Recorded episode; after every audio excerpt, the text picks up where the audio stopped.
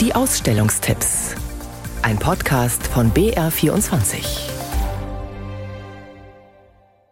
Musik begleitet uns durch dick und dünn und in jeder Stimmungslage. Musiklehrer schwören, Kinder reifen durch das Lernen eines Musikinstruments. Und nicht wenige der heute großen Stars der Musikszene haben ihre Karriere auf der Straße begonnen. Es ist eine schon viele Jahrhunderte währende Tradition. Dabei waren die sogenannten fahrenden Spielleute damals eher Außenseiter und doch immer gern gesehen. Den Straßenmusikanten widmet das Bayerische Nationalmuseum derzeit die Ausstellung Fahrende Musikanten und ihre Instrumente. Entstanden ist die Idee zu der Schau aus purem Zufall, erzählt Kurator Siebe Wartena.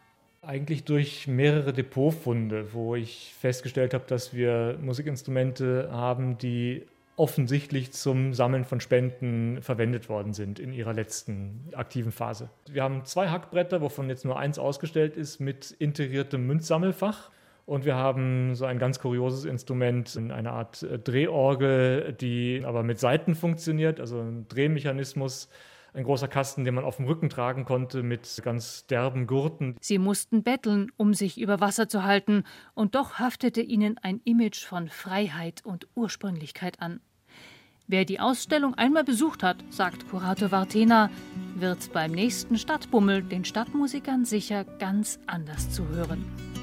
Fahrende Musikanten und ihre Instrumente im Bayerischen Nationalmuseum München bis zum 31. März. Du lass dich nicht verhärten in dieser harten Zeit. Der Liedermacher Wolf Biermann hat sich nicht unbedingt als Straßenmusiker hervorgetan. Es gibt aber viele andere Geschichten, die es mit und über ihn zu berichten gibt und diese finden sich in der laufenden Ausstellung im Deutschen Historischen Museum Berlin. Biermann wird ja normalerweise als politischer Künstler wahrgenommen. Also der Mann, der die Stasi-Ballade geschrieben hat, die Populärballade, der durch seine Songs angeeckt ist, der etwas ausgelöst hat. Er ist natürlich aber auch Künstler, sagt Kuratorin Monika Boll.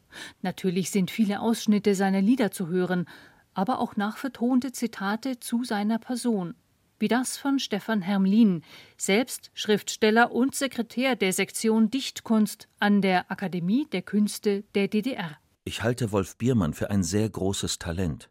Und ich möchte darum bitten, dass man ihn nicht aus den Augen lässt und dass sich die Partei weiter um ihn kümmert. Die Ausstellung hat ja auch so einen kulturgeschichtlichen Zugang, dass es genau darum geht, also dass die Kulturpolitik eben die Künstler einbinden wollte, dass überhaupt der Kunst so einen wichtigen Stellenwert zugewiesen wurde. Also Kunst war ja etwas, was in der DDR wirklich zum sozialistischen Selbstbild gehörte, die sozialistische Nationalkultur. Monika Broll ist überzeugt, kaum einer steht so sehr wie Biermann für die deutsch-deutsche Geschichte.